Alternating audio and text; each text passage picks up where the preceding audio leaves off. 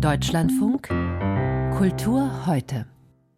Mit Susanne Lurwig, schönen guten Abend und mit folgenden Themen. Ein ukrainisches Theater zeigt Shakespeare in Berlin, ein Buch von Miron Mendel bittet zum Dialog mit Israel, ein Film aus Frankreich versucht die Motivation einer Kindsmörderin zu ergründen und die Hohenzollern, die ziehen ihre Klagen gegen den Staat zurück.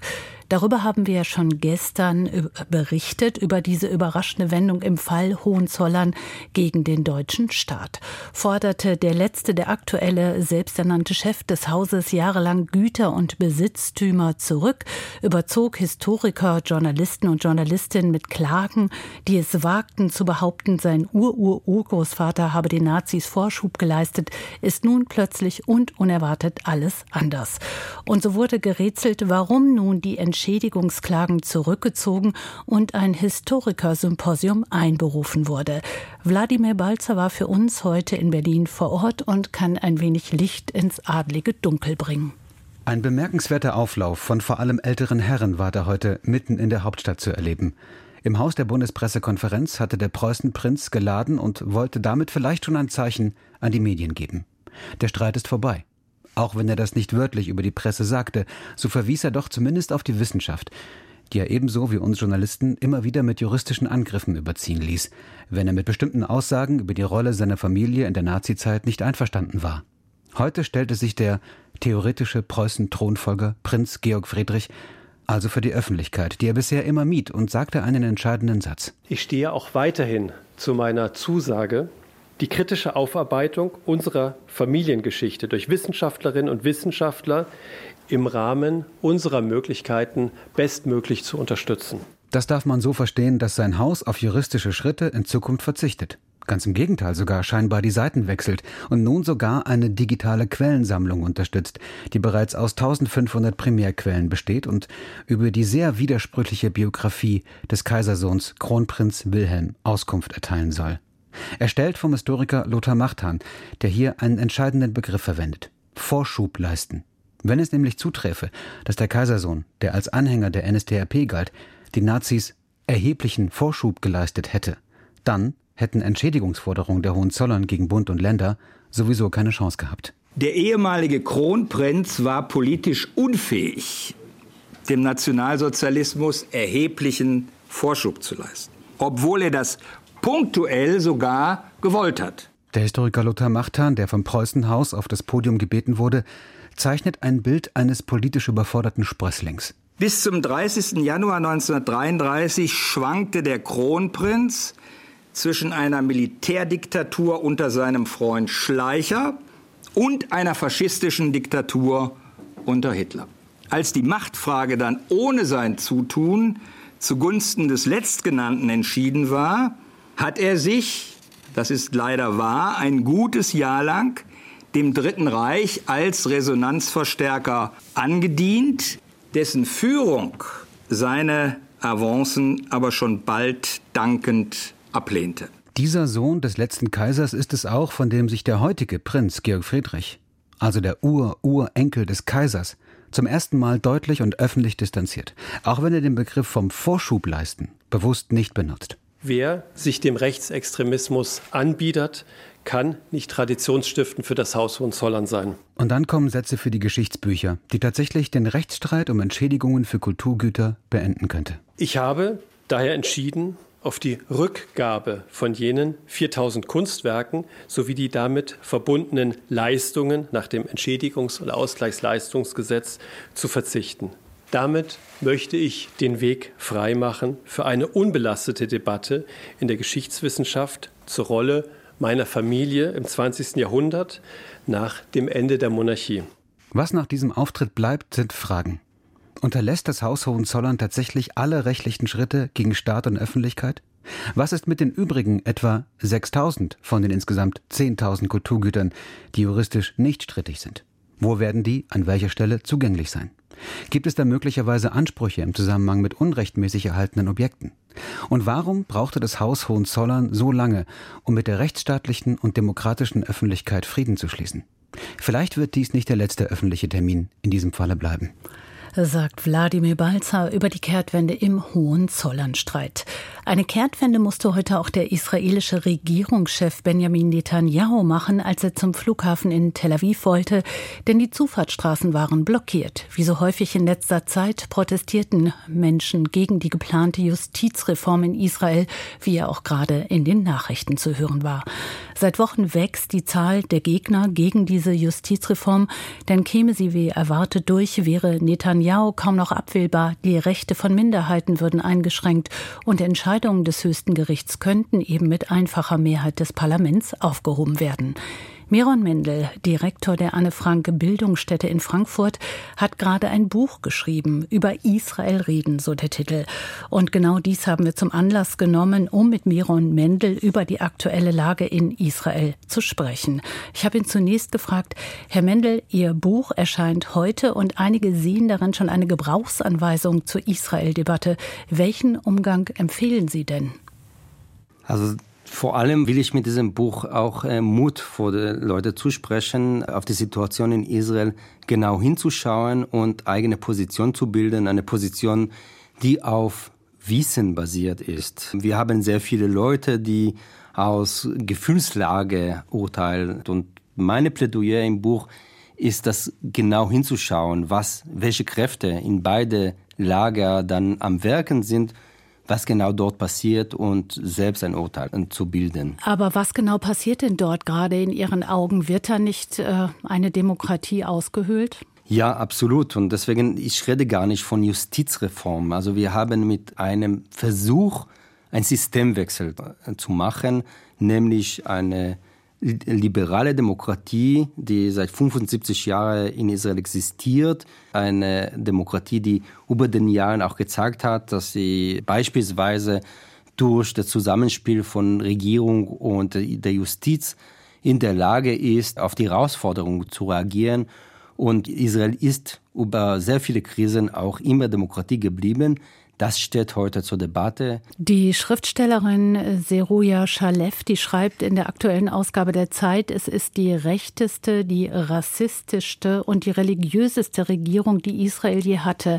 Ist die Kulturszene komplett gegen diese Regierung oder ist sie gespalten? Also es gibt immer Ausnahmen, aber ich würde sagen, da also die große Mehrheit der Kulturszene, also die freie Kulturszene, ist ganz eindeutig gegen diese Pläne der Regierung.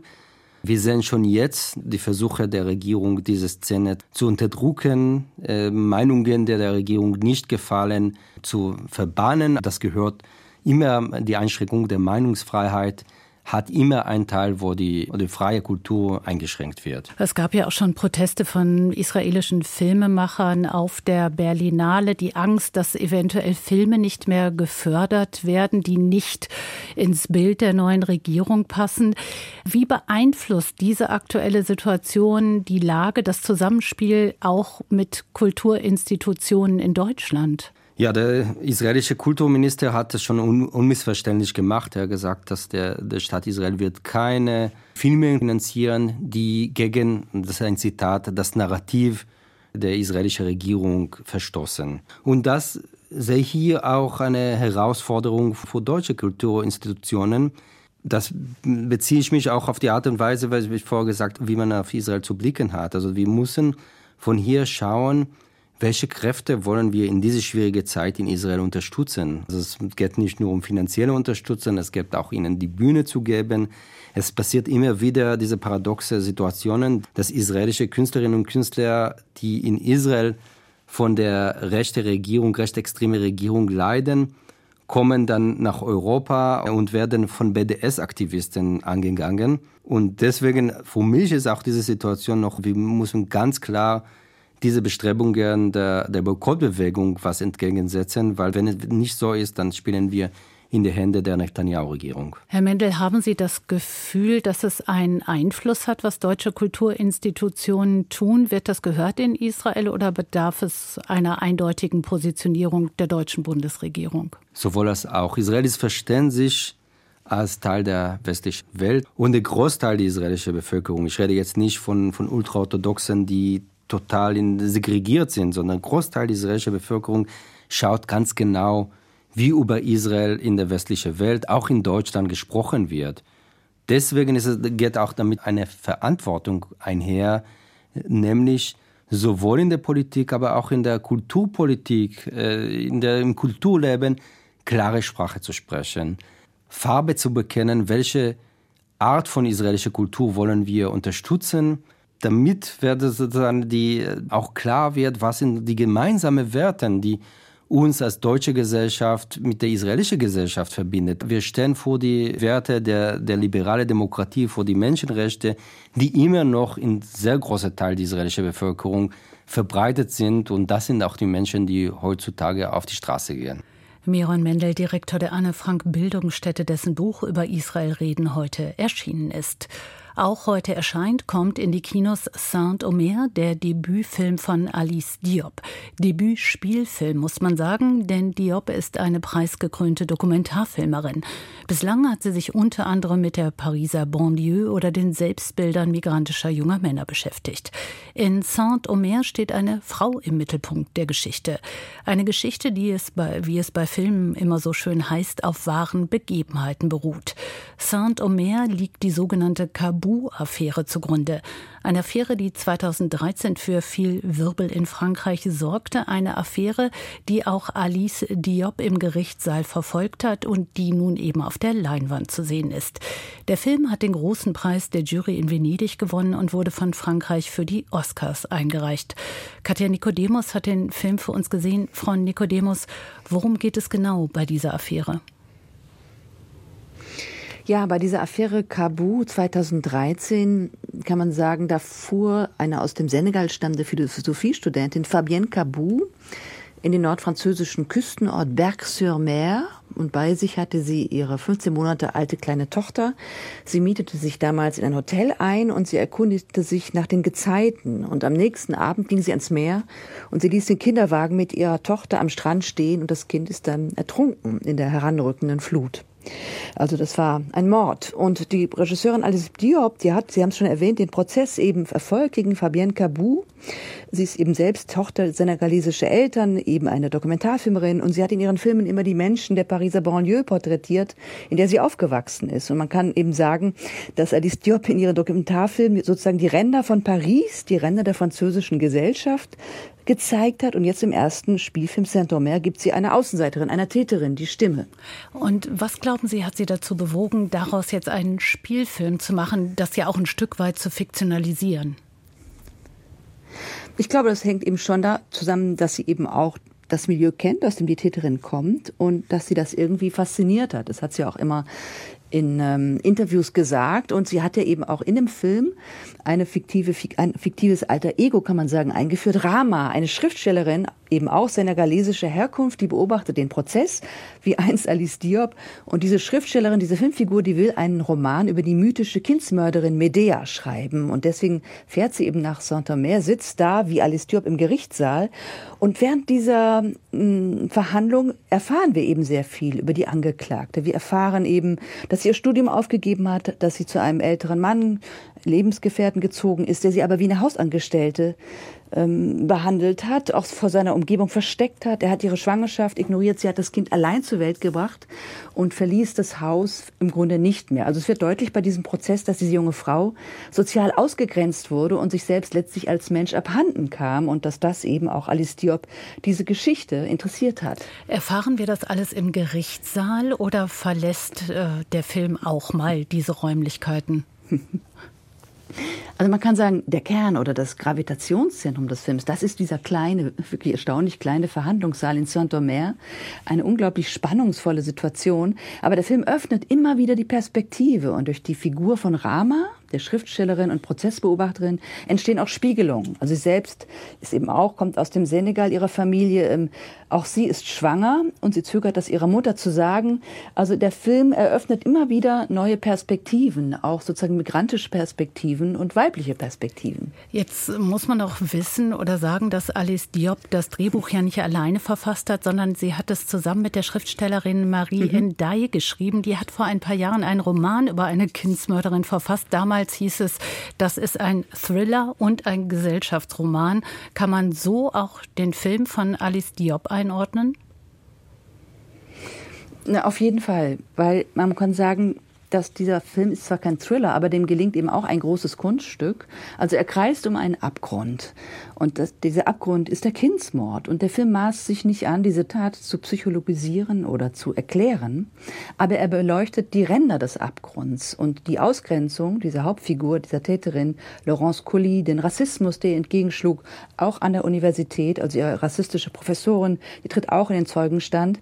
Und der Film zeigt eben, was der Angeklagten auch widerfahren ist und er stellt die französische Gesellschaft mit ihr auf die Anklagebank. Also ich habe, muss sagen, ich habe noch nie einen Gerichtsfilm gesehen, der sich auf so ruhige und so spannungsvolle Art in eine Gesellschaft hineinschraubt.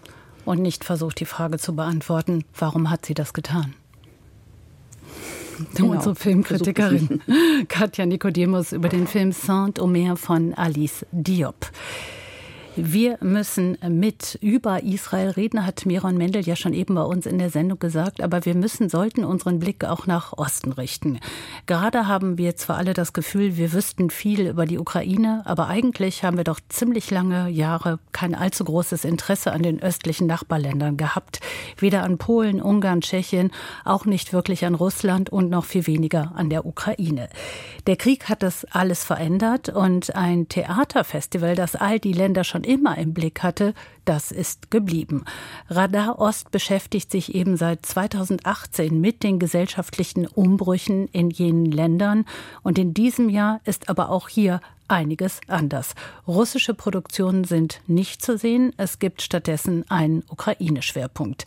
Barbara Behrendt berichtet vom Festivalauftakt mit dem Stück Halt vom Left Bank Theater in Kiew und geht einer entscheidenden Frage nach. Kann Kunst vom Krieg erzählen? Diese Frage, die über der aktuellen Radar Ost-Ausgabe steht, nennt die Festivalkuratorin Birgit Längers zu Recht eine rhetorische. Natürlich kann Kunst das. Es tut's schon seit Beginn des Theaters, schon mit Aeschylus und den Persern wurde auch vom Krieg erzählt. Unsere Frage ist natürlich, wie macht es das? Auch mit welchen Motiven, mit welchen Formen, mit welchen Ästhetiken, mit welcher Haltung? Bei der Eröffnung des Festivals, das seit seiner Gründung vor fünf Jahren zur wichtigsten Berliner Bühne für TheatermacherInnen aus Osteuropa und Russland geworden ist, ist es zunächst die Musik, die bewegend vom Krieg erzählt. Svetlana Kundisch und Mariana Sadowska singen ein ukrainisches, jiddisches Volkslied über einen sterbenden Soldaten, der den Vogel über ihm bittet, der Mutter nichts von seinem Tod zu berichten. Auch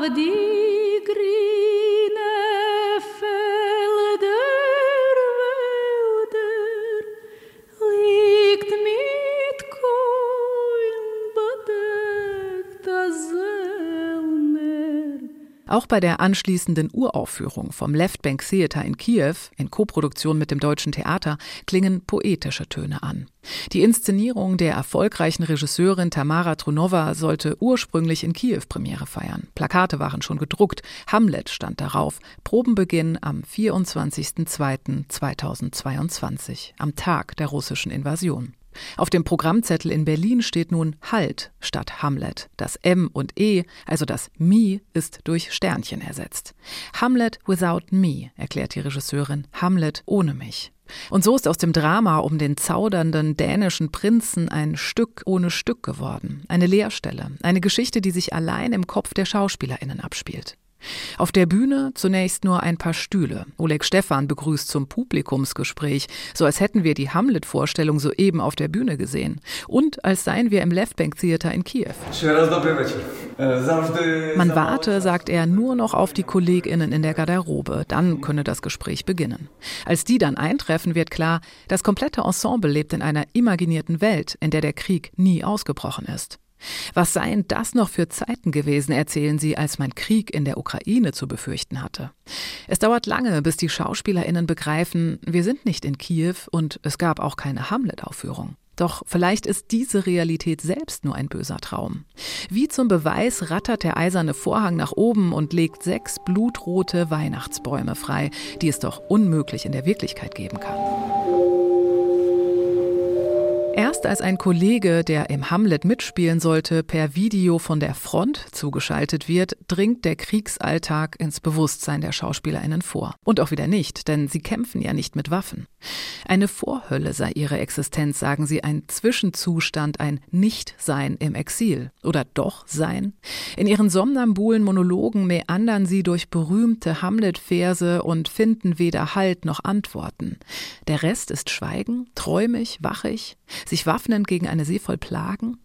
Gegen Ende manifestiert sich die Realität immer stärker. Während die Schauspielerinnen fürs deutsche Publikum zur Unterhaltung einen Volkstanz aufführen, schreien sie mit zynischem Jauchzen die Namen ukrainischer Gefallener heraus.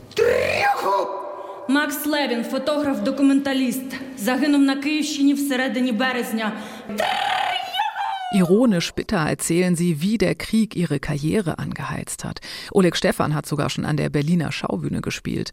Auch dort ging es übrigens um den abgesagten Hamlet in Kiew. Allerdings kreiste der Schaubühnenabend deutlich politisch direkter um die Frage, ob KünstlerInnen zur Waffe greifen sollten. Tamara Trunovas Halt wirkt nachdenklicher, verlorener. Bei Tronova kriecht der Krieg übers Unterbewusstsein herein. Die Inszenierung ist jedoch auch verklausulierter, sperriger und extrem wortreich, in der deutschen Übertitelung zudem schwer zu entschlüsseln. Trotzdem gelingt mit dieser Uraufführung ein sehr ehrlicher Festivalauftakt. Ratlosigkeit ist die Haltung, mit der sie vom Krieg erzählt und vom trostlos Unbehausten der Künstlerinnen im Exil. Barbara Behrendt über den Auftakt des Radar Ost Festivals mit dem Stück Halt vom Left Bank Theater aus Kiew. In den Kulturmeldungen geht es mal wieder um einen Skandal auf dem Kunstmarkt. Mehr dazu jetzt von Nicole Strecker.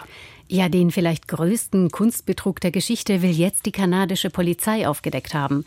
Es geht um Fälschungen von Gemälden des indigenen Künstlers Norval Morisot.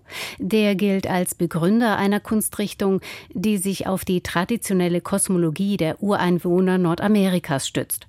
In seinem Werk thematisierte Morisot immer wieder die politischen Spannungen zwischen den Ureinwohnern und Siedlern. Von Marc Chagall wurde Morisot einmal als der Picasso des Nordens bezeichnet.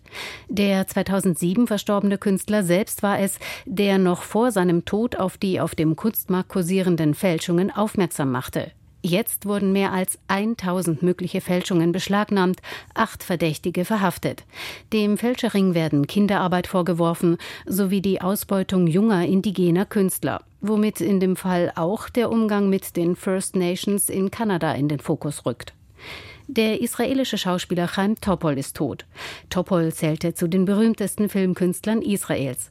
Und das war die Rolle, mit der er auch einem internationalen Publikum bekannt wurde. If I were a rich man, dum. All day long I biddy biddy bum.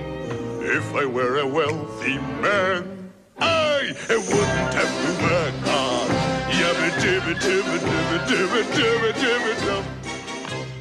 Als singender Milchmann im Musicalfilm Fiddler on the Roof. Seine Schauspielkarriere begann Topol in der Theatertruppe der israelischen Armee. Insgesamt spielte er in mehr als 30 Filmen mit, darunter auch in James Bond 007 in tödlicher Mission von 1981 mit Roger Moore. Jetzt ist Topol im Alter von 87 Jahren in seiner Geburtsstadt Tel Aviv gestorben. Der Strahlener Übersetzerpreis wurde heute vergeben, eine der höchst dotierten Auszeichnungen für literarische Übersetzungen in Europa. In diesem Jahr geht er an vier Übersetzerinnen und einen Übersetzer aus der Ukraine für ihre Übertragungen von Romanen, Lyrik und Sachbüchern aus dem Deutschen ins Ukrainische. Und noch ein Preis. Der Schriftsteller Lutz Seiler erhält den mit 15.000 Euro dotierten Bertolt Brecht Preis der Stadt Augsburg. Bekannt wurde Seiler vor allem für seine Romane Crusoe oder Stern 111. Seine Texte erinnern an Verschollenes, meint die Jury. Außerdem zieht sie Verbindungslinien zwischen Seilers Schaffen und dem Brechts mit Themen wie Flucht und Migration, die Auflösung gesellschaftlicher Systeme oder die Arbeit der Erinnerung. Und das waren die Kulturmeldungen von und mit Nicole Strecker. Vielen Dank. Nach den Nachrichten folgen die Informationen am Abendthemen dort unter anderem. Die Bundesregierung will die digitale Patientenakte für alle einführen und auch der Auftakt der Koalitionsverhandlungen CDU und SPD in Berlin wird dort zu hören sein. Am Mikrofon von Kultur heute Susanne Lurweg. Danke fürs Zuhören.